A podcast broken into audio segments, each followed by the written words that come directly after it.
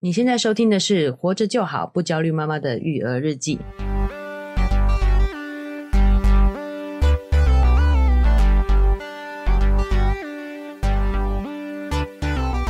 我是营养师肉圆妈。大家好，我是奶舅。哎，奶舅，又到了我们要每周一更新的时间呢。对啊，这一期我们要接续上一集。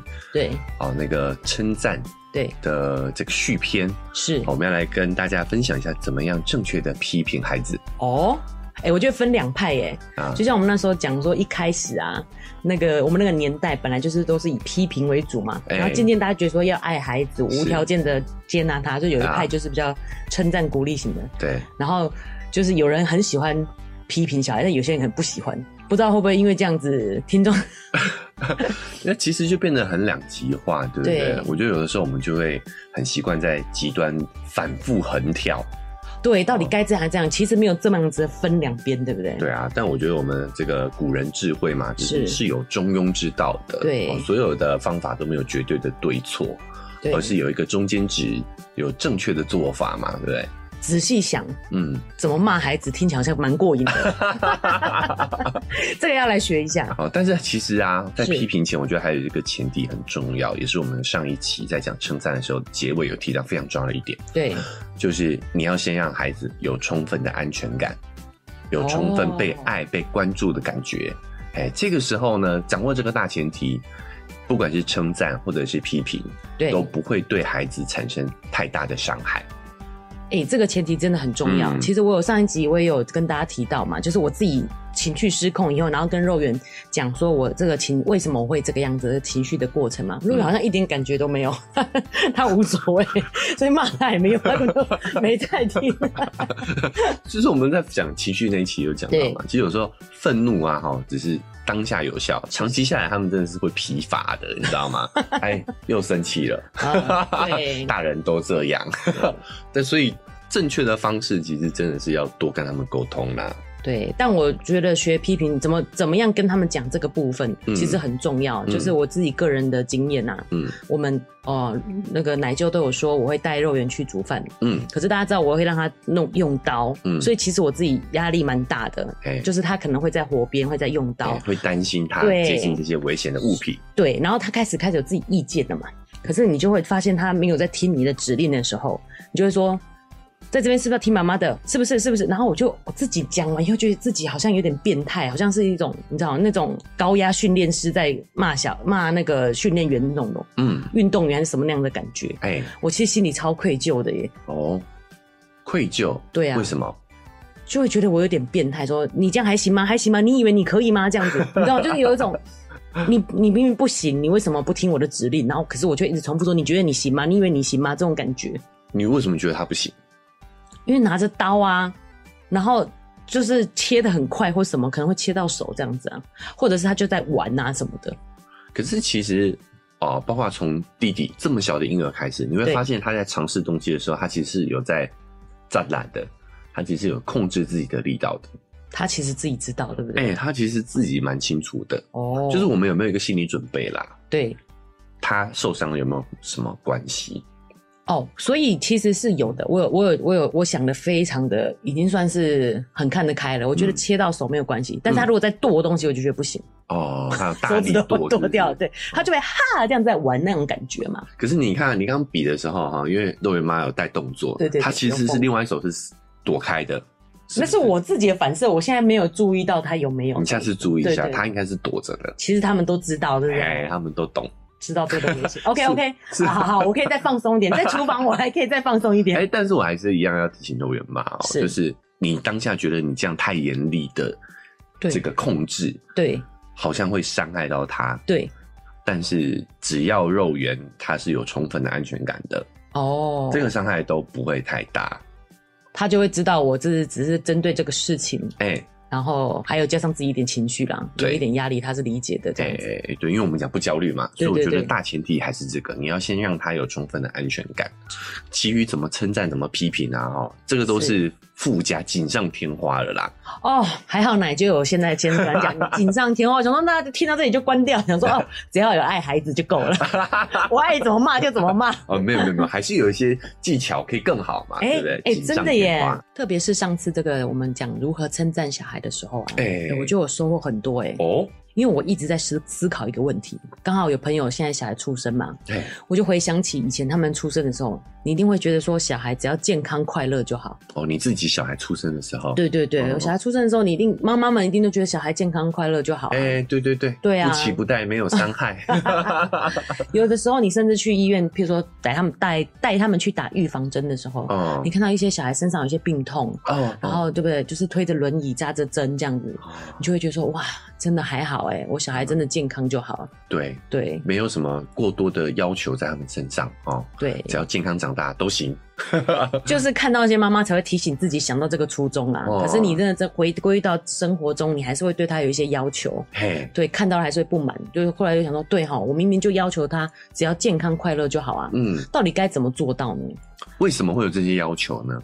为什么会有这？你你会觉得说？如果他，比如说他不礼貌，嗯，他未来可能就不受人家喜爱，嗯，他可能在生活中会去遇到挫挫折，其实他就更不快乐啊。哦，你你担心他不快乐？对，其实初衷没有变啊，但是只是我们看东西的角度变多了。哦，对，我可能就觉得一开始是看，觉得说要求他，他会不会就不快乐吧？嗯嗯，对不对？可是其实后面看的更是远的，就是他如果这样，他未来。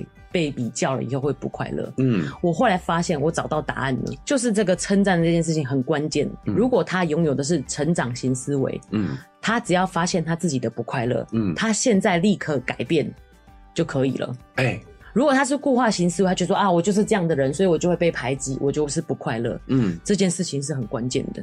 哦，其实啊，这个让我想到我们之前常讲到的，叫做滑坡谬误。滑坡思维，哦，对对对，家长就是担心很多啊。哎、欸，其实就是大部分的人哈、喔、都有固化型思维，你就觉得小朋友他现在不礼貌，未来就不礼貌，啊、嗯，未来对别人就会不礼貌，是，啊就会受人欺负。对，其实这就是滑坡思维。对，首先第一个，我们忽略了小朋友在他现在他的礼貌这个概念根本还没有形成。是。另外一个就是固化型思维，你觉得他现在不礼貌，未来就不会礼貌了。哎、欸，对哈，这个就是也是一种固化型思维，就是一种固化型思维。我们从小的教育让我们这个就是固化型思维了。哎、欸，对。但是我在这个肉圆妈提的这个例子当中看到的是，初衷其实还是没变，你还是希望孩子快乐哦。但是对大人的觉得快乐是很复杂的。对对，大人的啊、呃，大人理解快乐其实是很复杂的，是，是要有很多因素去叠加的。哎、欸，对，比如说，为什么会讲这么提早就教让他学英文呢、就希望他英文顶尖，所以他在大全部里面他就最棒了，他就会快乐，对不对？欸、其实还是希望他快乐，哎。对，但是要记得，这个都是大人自己的标准。对，小孩的快乐其实很单纯的。但是我们不希望他现在快乐，以后不快乐。哎，又是滑坡了，对不对？又是滑坡思维，对。你怎么知道呢？嗯、哦，说不定他长大，他根本不在意，他根本不别人不跟他的同学比较英文啊。是，他有没有自己的比较系统？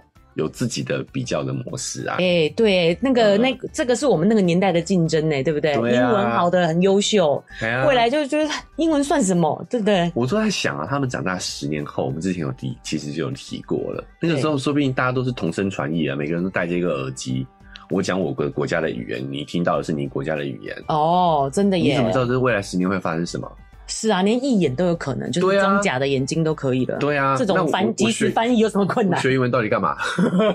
其实现在就已经有在试啦，只是大家一直在笑，就是 Google 比较没有那么灵活。嘿嘿，但是你想，十年后要灵活一点，有有难度吗？对，所以我们要有成长性思维的概念，就是你会发现人。只要有这个意愿，你只要找到动机，随时都可以改变的。对，就是这个很重要。你看，小孩如果只要有意愿，他随时都可以改变，他就不会有这种不快乐的感觉啊。对啊，对不对？当他发现说：“哎呦。”就算他真的想跟别人比英文，对，就开始学就好啦。对啊，当他这样，哎呦，原来我不跟别人打招呼，他会讨厌我。哎，我现在开始打招呼就好啦。哎，对不对？对，所以其实这个思维模式，其实就是为什么我们会有滑坡思维的原因。其实真的不用担心那么多，哎，哎，有一个人会那么恨你，到你不跟他打招呼，他就恨你一辈子吗？对不对？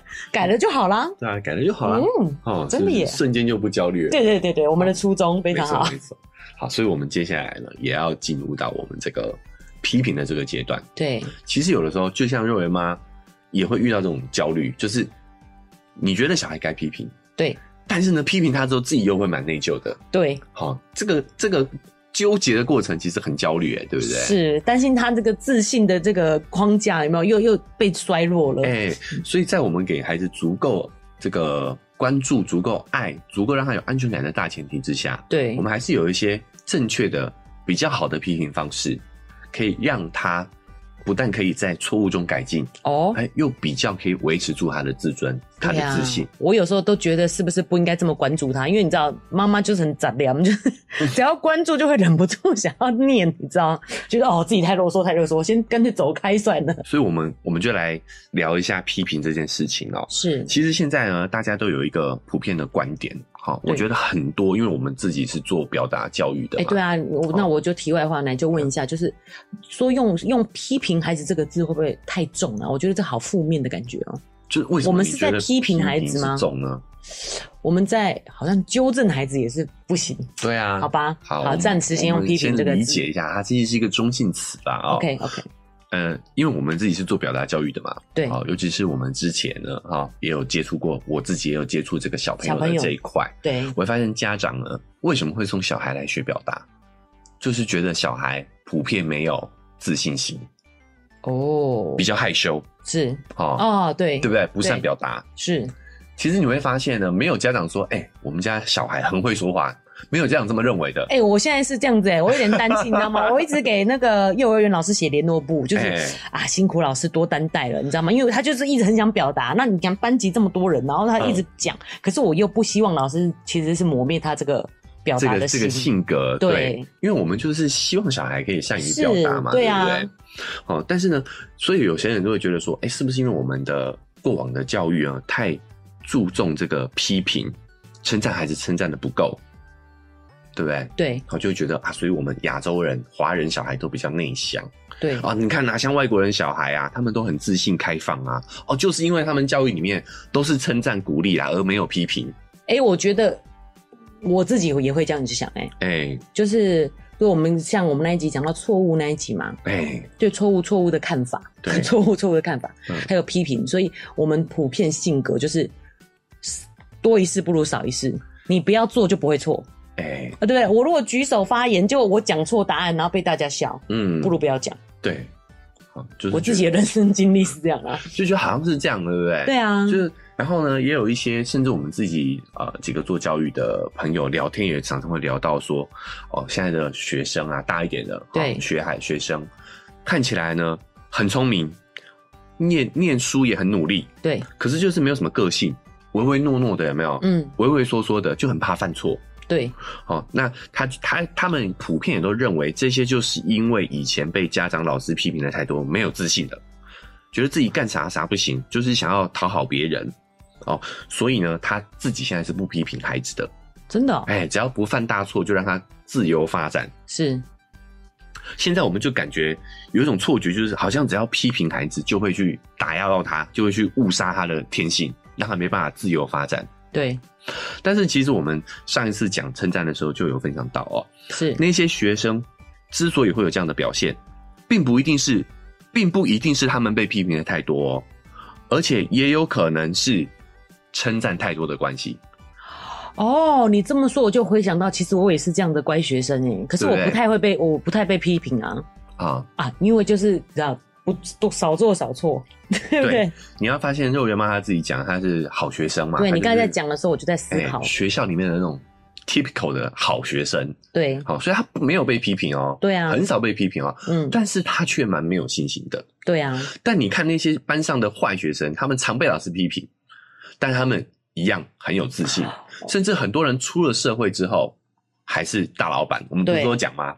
同学会上有钱的都是以前的坏学生，对，放牛班的孩子都做老板，都做老板，然后我们做他员工这样。哎、欸，所以你会发现，批评不一定会打压到孩子的自信心诶。哎、欸，你举的例子非常好诶、嗯，我真的就是没有被批评的人啊，但是还是没信心啊。对，而且其实批评的方式如果正确的话，孩子不但会被压抑，不会感受到压力，不会感受到挫折，反而是一个成长的好机会。哦。你让我开始觉得“批评”这个字是中性的字眼呢？对啊，我以前觉得对，就是你讲的这样，那就讲的批评不好，批评起来不好，怕他没信心，不敢批评他。对对。可是你看，如果我们看我们自己的人生经历也是啊。你看，像肉圆妈自己本身是好学生，所以她其实从小没有成没有受在学校里头没有受过什么批评的，对不对？我的人生不太受到批评的。对啊，但她依然在有些层面是没有信心的，是对吧？对。但是像我，而且不敢犯错。其实我就是那个放牛班小孩。但你会被批评吗？我会啊，怎么会没有？哎，你知道我们那个时候国中的时候啊，对，好，因为我迟到，你知道吗？嗯。我很爱迟到，可那时候很爱迟到。嗯，就上上课的时候，同学我到学校的时候已经在上课了。嗯，我们那时候班导师就你好夸张哦，就是还有早自习耶。哎，对，直接就对我说“朽木不可雕也”啊！我记得，我记得。但是我也没有觉得被打压啊，真的哦，这就是一个批评啊。因为我也很讨厌他，所以嘞，所以讨厌的人批评你无所谓。不是啦，是我不在意他的感受啊，所以他批评我，我不 care 啊。哦，哦，不在意他的感受，在意啊，对啊，像好学生就很在意老师的感受啊，对。重点就是你会发现，我从小到大在教育界，教育界不是啊在学校也受到很多批评，但我也没有没有信心啊。在学习的这个阶段，嗯，我们上次说到称赞的时候呢，我有提到说，有成长型思维的孩子，他会比较不害怕困难，对，他会喜欢挑战，拥抱挑战，是，而且在这个挑战当中，他会更好更快的去提高他的能力。跟他的智力，那今天我要说的是品质。如果你用成长型思维的模型来看孩子的品质，嗯，那么他也会不害怕错误，反而能从错误中学习，去锻炼出更好的品质。关键是正确的批评，比如说我们有这个成长型思维的批评，其实就可以让孩子从错误中去成长，哦，可以让他从这个批评里面去得到收获。哎、欸，还真的是从小到大没学过这件事情的，我不知道怎么样用成长型思维批评人。哎、欸，其实这个跟称赞那一篇呢，有点异曲同工之妙了啊，因为我们都是从成长型跟固化型的这个模型去看这件事情嘛。哦，所以这个模型还要延续下来。哎、欸，其实是一样的，就是一样要多用描述性的语言，少用评价式的语言。如果你在你的批评过程当中呢，哈，用这种。评价式的语言一样，在你批评的过程当中，再给他灌输固定型的心智模型。对，这就是为什么我说肉圆切东西，然后这样我因为紧张，所以用那个讲他，我觉得不不妥。因为有时候你行吗？你能吗？这不就是一个固化型的思维嘛？就是评价嘛？对，对不对？或者是我在讲你这样做很危险，对不对？嗯、就是是在就讲行为的部分呢？对，就是你不能把孩子当下犯的一个错误，嗯，去归咎到是他的。他这个人不行，不行，对，这个人有问题，对，好，甚至呢会有滑坡思维，觉得他未来都会这样，对，哦，甚至呢你在批评这个孩子的缺点，甚至这个大到这个人格的这个严重到人格的这个境界的时候呢，对，就很容易给孩子贴上标签。对，我就是觉得这就是人格的抹杀。那你可以吗？你行吗？那那件事情，对，比如说你你在你会讲说，哎、欸，你怎么这么爱拖拖拉拉的、啊？你做动作怎么这么慢？对，其实这个都是什么？评价式的批评是，都在给他贴上一些标签是。好，比如说有时候甚至一些动作慢不算一个，就是针对这个行为在说他吗？哎、欸，不是哎、欸，这样还没有很不具体。什么叫慢？哪里慢？哪里慢？对呀，对不对？对，跟谁比慢？跟光头比很快啊。对，这就是评价式的啊，用你的标准去给他一个评价呀。是哎，是没有标准的哈。对啊，甚至有的时候还会在无意间。对，你也不觉得是在批评，说啊，我们家小孩就是内向，就是太内向了。对，其实这是一个批评哎、欸，是哦，对不对？内向，什么叫内向？对，他本来以为觉得自己很活泼啊，这就是一个评价式的语言嘛，欸、对，直接就是给他一个标签。对，像这样都是什么固定式的批判。对，那成长型的批判呢？成长型的批评是反过来的，批判就有点更严厉了。好，成长型的批评，对，哦，是反过来的，他不会去指责他的。好，品格啊，或者是给他一个定性，给他贴标签，而是要告诉他你到底错在什么地方，告诉他你要怎么样调整，怎么样改进，这样的话他才能从从这个错误当中去成长。哦，我们有几个原则来跟大家分享一下。第一个就是呢，是你要告诉清楚的告诉孩子他错在哪里。首先呢，我们批评孩子是要让他知道自己错在哪里嘛，所以你一定要解释给他听他错在哪里。是因为小孩子呢，他的理解能力还很差。对，比如说吃东西好了，对对对，哎，你怎么那么贪吃？这个就是一个固定性思维的批评。对，哦，我自己在街上呢就看过有一个妈妈就对着小孩当街批评，然后这真的是一个非常不好的示范，对不对？对，好，比如说小朋友想买这个冰淇淋吃，是，然后我就看到那个妈妈说啦：“哎、欸，你怎么这么馋呐、啊？刚刚已经吃过饼干了，怎么又要吃冰淇淋？你就知道吃吃吃。”什么时候看你读书的时候有这么用心啊？好酸哦！没事还要讲提到读书的事情。对啊，你有没有觉得这个东西就蛮常见的？哎、欸，可是我觉得对很多妈妈一定觉得说哇，神比喻真的，就是看书有这个吃零食这么用心就，就上课有这么认真就好了，对，对不对？对，很爱这样子讲话、欸，哎，对啊。既视感，就是觉得很有这样子。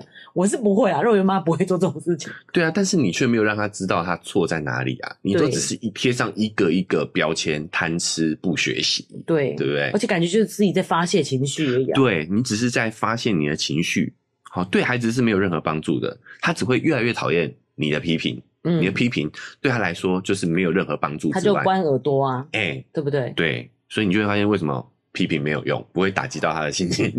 哦，所以他如果觉得你对他说的话有帮助，哎、欸，他就会听下去了。哎、欸，所以你要知道，我们的目的是要帮助他成长嘛，而不是发现你的情绪嘛。对，所以呢，我们一样批评孩子之前，要先接纳孩子，了解他的需求。哦，跟情绪一样意思，哎，首先就先接纳他这件事情。对，不要一开始就想要去教训他，好，不要去教育他。更不要粗暴的立刻就批评他、教训他。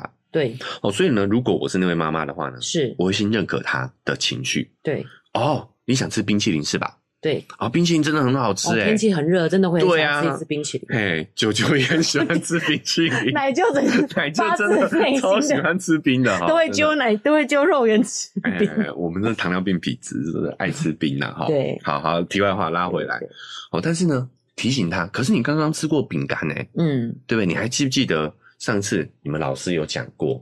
对，对不对？吃太多零食对身体不好哦，是还会长不高哦。哦，对不对？有没有听过肉圆妈讲过啊？吃糖会长不高哦。对，哦，有没有听过我们活着就好？啊、在广告、哦、吃糖那一期哈、哦、有讲到，对不对？会长不高。这招对肉圆是有用啊，但是我听过朋友的小孩，嘿，就是用长不高这件事情，小孩说，那我很矮很矮没关系，好，就太想吃这些零食饼干，所以他说，那我很矮没关系。那你要知道他在意什么啊？对，我觉得肉圆可能也够大，他刚好那个时候也有给我这个空间。其实我甚至有跟他讲血糖的事情，太难了啦，有一点难，但是就是我不知道，讲了他总会有一天会理解吧？嗯，对啊，对，好，所以他就会开始。就像你刚刚讲的，他会开始跟你越来越大之后，他会开始跟你变，对啊，甚至肉眼也越来越没效了，对不对？对，这个时候你们就会陷入新一轮的辩论，无限的循环。但是没有关系，好，其实我我觉得这就是防止孩子犯错的一个方法，就是要让他明白这件事情是错的。如果我们今天只是告诉他说，哎，这样不好，那样不好。而且没有没有我们这个辩论的这个过程啊，好，那今天是冰淇淋，那明天他想吃洋芋片，后天他想玩电动，每一次都是无止境的去做这个讨论，对不对？你是说说不行不行这样子吗？对啊，无止境的在这个批评当中啊，嗯。们的节目吗？喜欢的话要订阅追踪啊！如果你使用的是 Apple Podcast，记得给我们五星好评。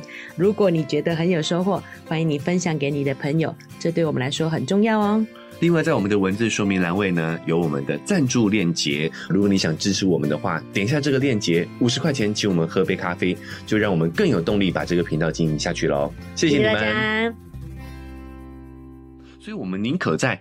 一开始多花一点时间让他明白这个道理，虽然麻烦，虽然比较麻烦一点，但是你总比需要这个未来花需要花更多时间来批评他更好吧？哦，我觉得我懂了，就像一个建立一个规律、建立一个习惯一样。对，譬如说，他就明白说，我吃完饭就是选一个零食吃就好了，我不要一直要真吃这个，又要再吃那个，这样他可以先想好他最想吃什么，就吃那个就好了。对，所以我会建议他呢。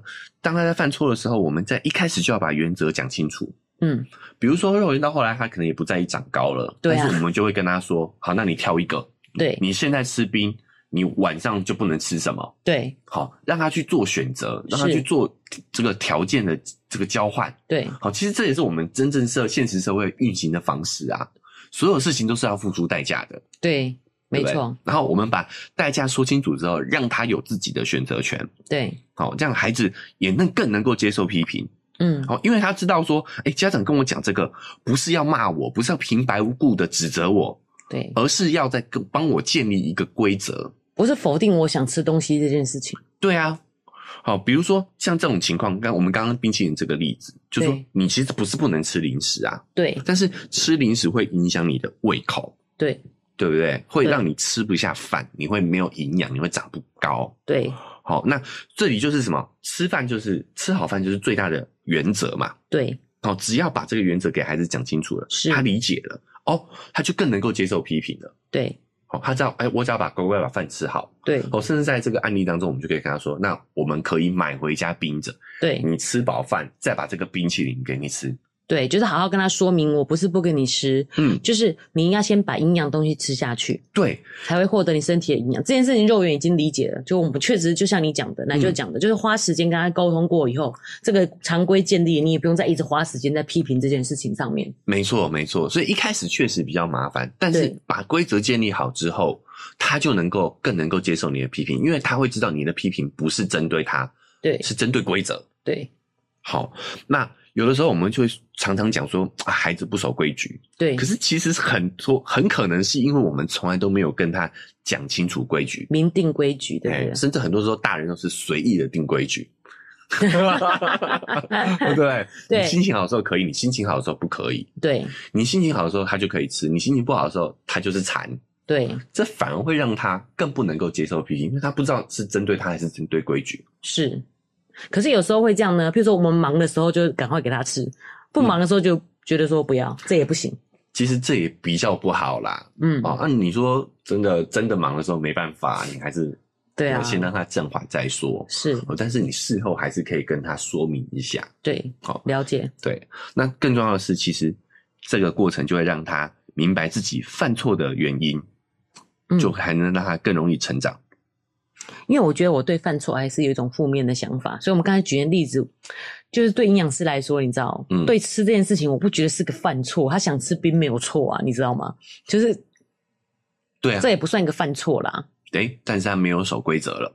哦，对不对？错在他没有遵守规则。这就是后面要讲的错，不是在个人，而是在事上。你一开始就有提到嘛？对对对，对不对？好，要让他知道说错误是在事。对事不对人，嗯嗯，好、嗯。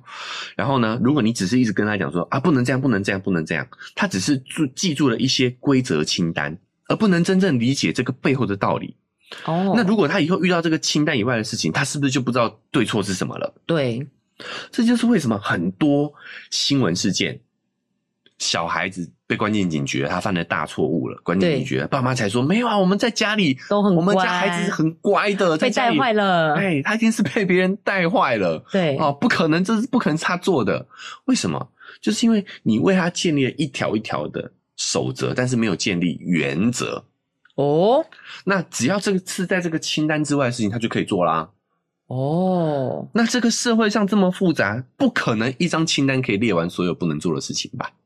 哦，譬如说我们说不可以打人，可是其实我们真正的原则是说，你本来就你自己想做的事，但是你要建立在不能伤害别人别人的上面。对对，好，所以我们一定要帮助他建立这些理解，因为孩子呢，总有一天他是要独自面对这个社会的。对，对不对？所以只有给他解释清楚道理，帮助他思考、理解这些道理、理解这些原则，是才能够让他内化这些所谓的道德、这些规范、社会准则，是才是真正的成长。对。他懂得自的自己去分辨，说到底可不可以还是不可以？对，好，那第二点呢，就是要对事不对人哦，不要乱贴标签。是，好，批评孩子的时候，我们要对事不对人，不贴标签，更不要因为小朋友他的这个个性啊、性格什么，就做一些负面的评价。对，像上面那些我刚刚讲的那个妈妈，上来就说孩子贪吃，这个就是一个标签。是。那这个标签呢，会给孩子很大的心理暗示，让他觉得我就是一个贪吃的小孩啊，我就是一个嘴馋的小孩，改不了了。嗯、对，那就给他灌输了什么固定性的思维模式，对，就让他放弃了自身的成长。对，好，所以你在我们在批评的时候呢，一定要注意这件事情，就是要讲他这件事情本身哪里做的不对，千万不要翻旧账。嘿，不要因为他一次错误呢，就无限放大他这个行为。哎、欸，我觉得这超难的哎，你连那个讲，不要说小孩啊，大人说情情侣间不是都爱超爱翻旧账的吗？对啊，其实沟通的本质是一样的啦。哦，对对对，欸、关系的本应该说关系的本质其实是一样的，关系的沟通都是这样子的。欸、对啊，那像像这个小孩子啊、喔，他只是你知道，可能只是今天突然想吃冰淇淋而已。对，好，你就给他什么定性是啊，你就是贪吃，你就是馋。对，那就是一次把把这个一次性的行为放大成长期的行为了，是，就是一种滑坡谬误、滑坡思维嘛。对对，更糟糕的是呢，这个妈妈还翻旧账，把这个不爱学习这件事情也一起扯进来了，对不对？是，好，那就是把他在吃零食这一方面本来是一个小问题，对，就放大到更大的问题去了。说他不仅仅是在吃这方面没有自制力，而且在学习方面也没有自制力。对啊，好糟！有时候妈妈搞不好真的觉得自己只是开玩笑，你知道吗？就没 没有把他想那么严重。对，没想到哦，你念书我那么认真就好了。他其实是就是随口说说。对，那你你批评的目的是要让孩子改变嘛？对不对？是要我们去调整我们的错误的地方。所以批评应该是要具体的，而不是泛化的。所以无理由的去扩大你的批评范围，反而会造成失焦。你给还不到。你给不了孩子具体的指导嘛？对啊，为什么要想这么多啊？对啊，而且还容易让他去产生抗拒跟反感的情绪。如果你把批评延伸的话，他根本就觉得这不干我的事吧，就神游去了。对啊，他就完全不知道他到底犯在犯错在哪里啊？对，对不对？是。哦，所以第三点最重要的就是你要告诉孩子，对，调整改正的方法。哦。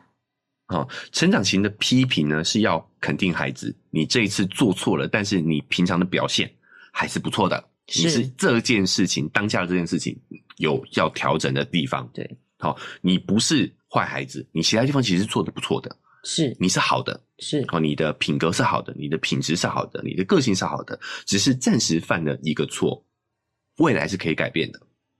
那比如说，他今天就是吃完饼干以后，然后又闹着要吃冰淇淋这件事情。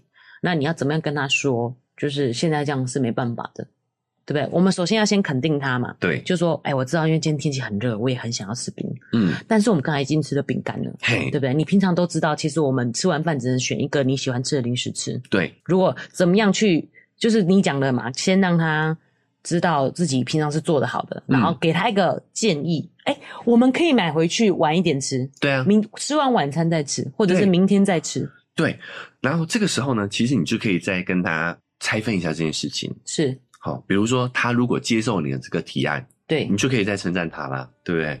哦，你今天这个真的这个做的真的非常的不错，对不对？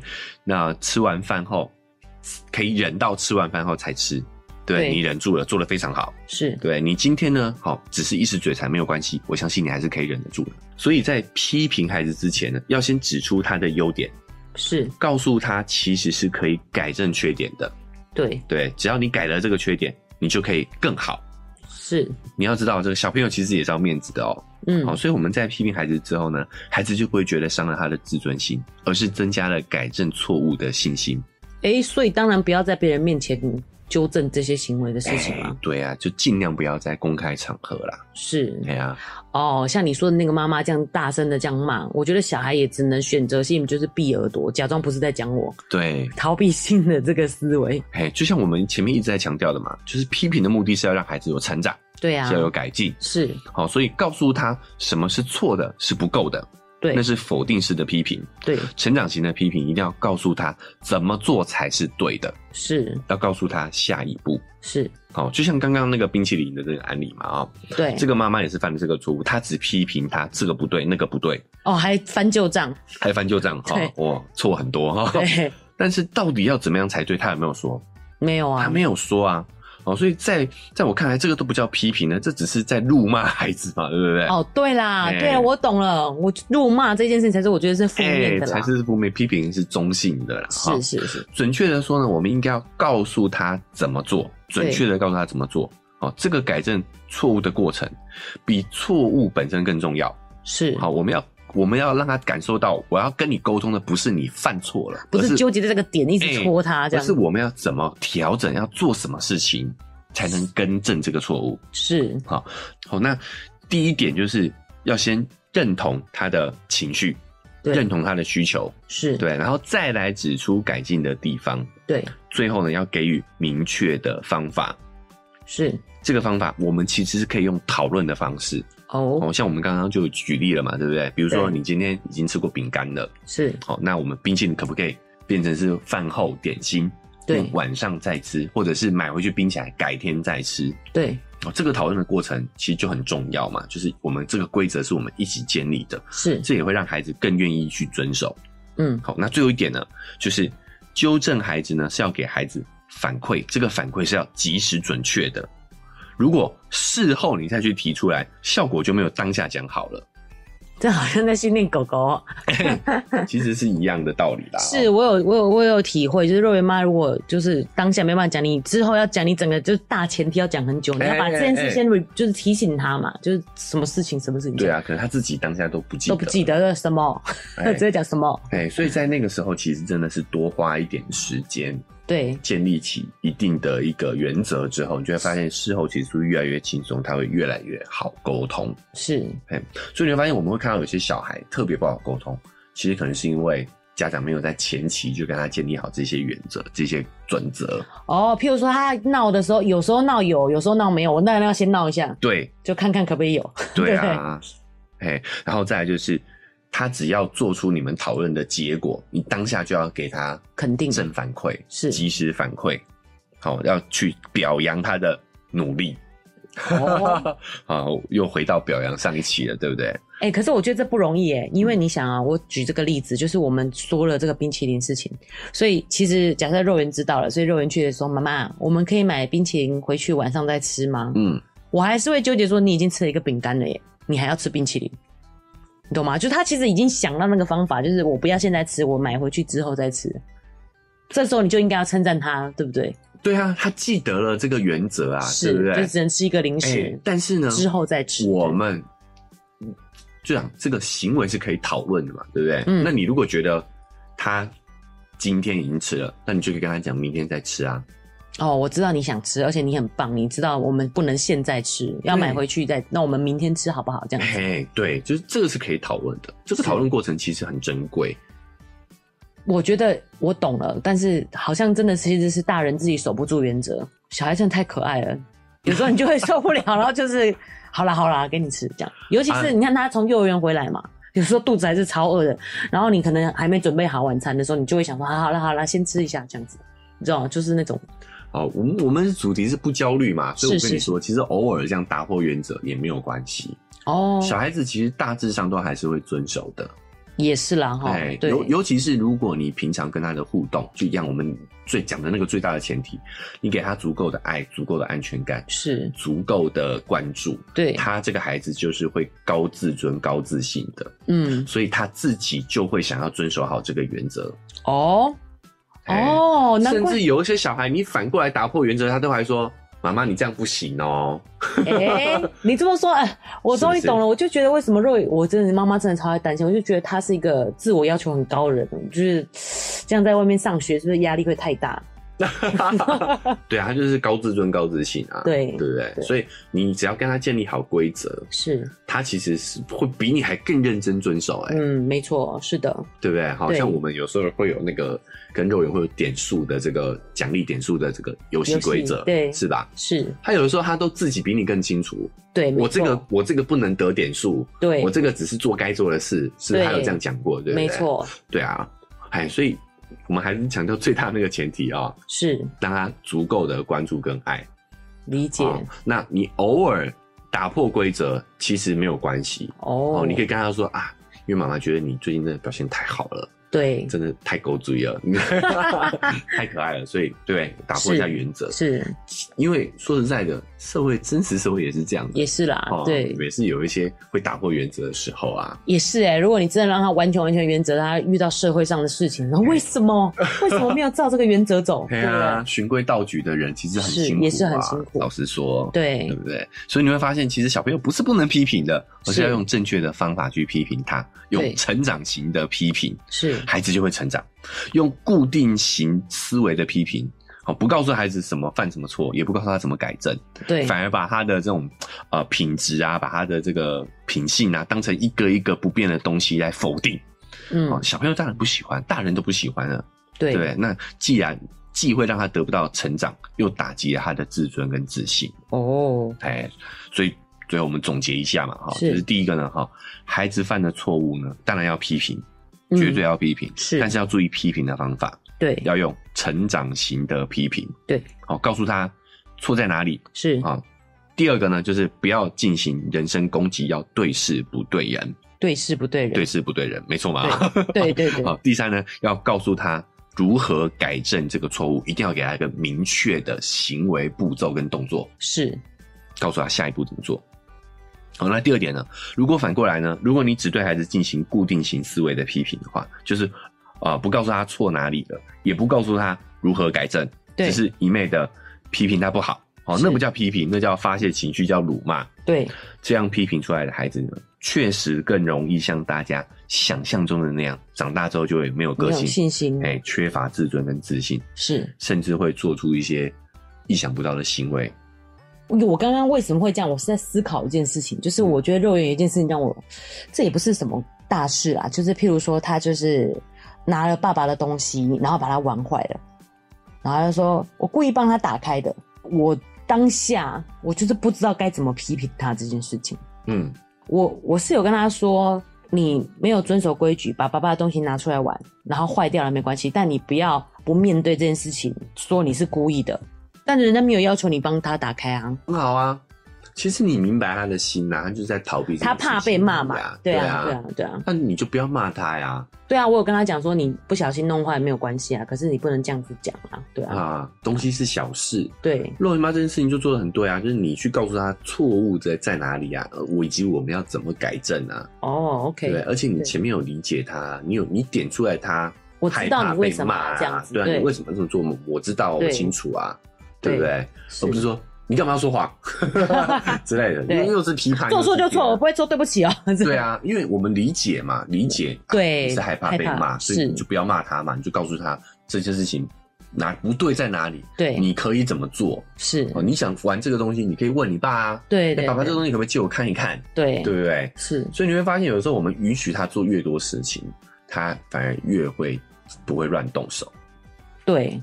对，在弟弟身上我也是这样看到，对不对？对，哦，就是我尽量会让他在安全的情况下去触摸任何东西，是，反正他摸了动了，擦擦手就好了嘛，是，好，或者是保证安全的情况下，好，抓着他的手去触碰一些电子器件，对，那你会发现这个时候你跟他讲不行，是，他就知道这个不行，是真的不行，哎、欸，因为可以的我们会让他做，对，对吧？对，好，所以其实就是要建立规则。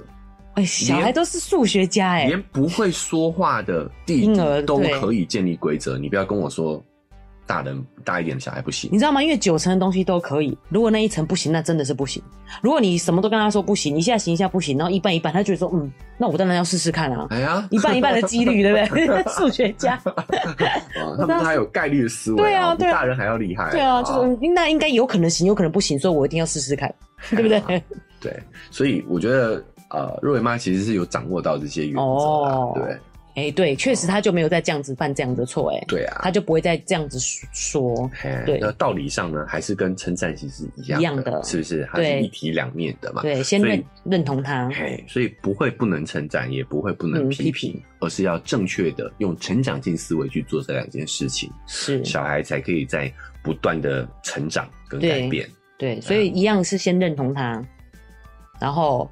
在说这件事情上有什么不对的地方，我们该怎么做比更好？嘿，对不对？对，就是对事不对人的去讲错误的事是什么？对，好，然后最后可以改变的行为是什么？真的耶，是。而且你会发现，其实这个原则跟情绪管理也都是一样的。对，我今天比较意外的是，真的不是没有受到批评的人，反而就会有自信哎。嗯，对啊，所以其实正啊。没有啊，对啊，对啊，我是常常受到批评的人啊。哦，我觉得，哎、欸，对啊，我自己没想过这件事情，因为真的确实也会想怕说批评小孩对小孩的发展不好。哎、欸，结果不会，因为、啊、因为肉圆妈自己都没被批评，也也也有有时候也蛮也是对，有时候也蛮没自信的，所以其实这不是绝对的关系，重点是在你有没有正确的批评他。就像我们刚才讲的这些步骤。哎呀，对对啊，所以你会发现我那时候这个学习到这个成长性思维的时候，我也很震撼的，因为我觉得我们。这一代人都是固化型思维下的受害者。是，哎，对，我们无意间呢，也都会。把这种固化型思维传递到我们的下一代去，我是真的很震撼。就像考一百分，你会说哇，真的很棒，很优秀。你都没有想过称赞他说，我你一定很努力耶。对啊，是。所以我觉得，我希望在我们这一代就可以断开这个链接，好不好？不要再把这个错误的观念传承下去，剪开这个锁链。没错，没错。只要有这个知自觉啦，有这个知觉、嗯、觉知，你就会可以做到这样。知道路就不怕路遥远，对，对不对？对，好。那因为时间的关系，我们这一集在这边告一个段落。对啊，不管你是用哪一个平台收听的呢，哦，记得要按下追踪跟订阅，然后才可以持续听到我们的节目。是，好，那如果你是第一次听这一期的话呢，记得我们上上期我在讲如何称赞，你可以回去听一下。对，哦，那情绪那集也可以。哦，那好久好久 哦！从头开始听吧。对对对对。好，那听完记得，如果你是用 Apple Podcast 的话，记得给我们五星好评。对。好，那我们在文字说明栏位也有一个赞助链接。对。如果你觉得哎想支持我们的话呢，五十块请我们喝杯咖啡，是，哦就可以让我们更有动力把这个频道经营下去。是的。另外呢，在我们的文字说明栏还有一个这个 Gmail，如果有什么这个想要跟我们分享讨论的，对，也欢迎大家这个寄信给我们。哎，对，好，那我们这一期节目就到这边喽，拜拜，拜拜。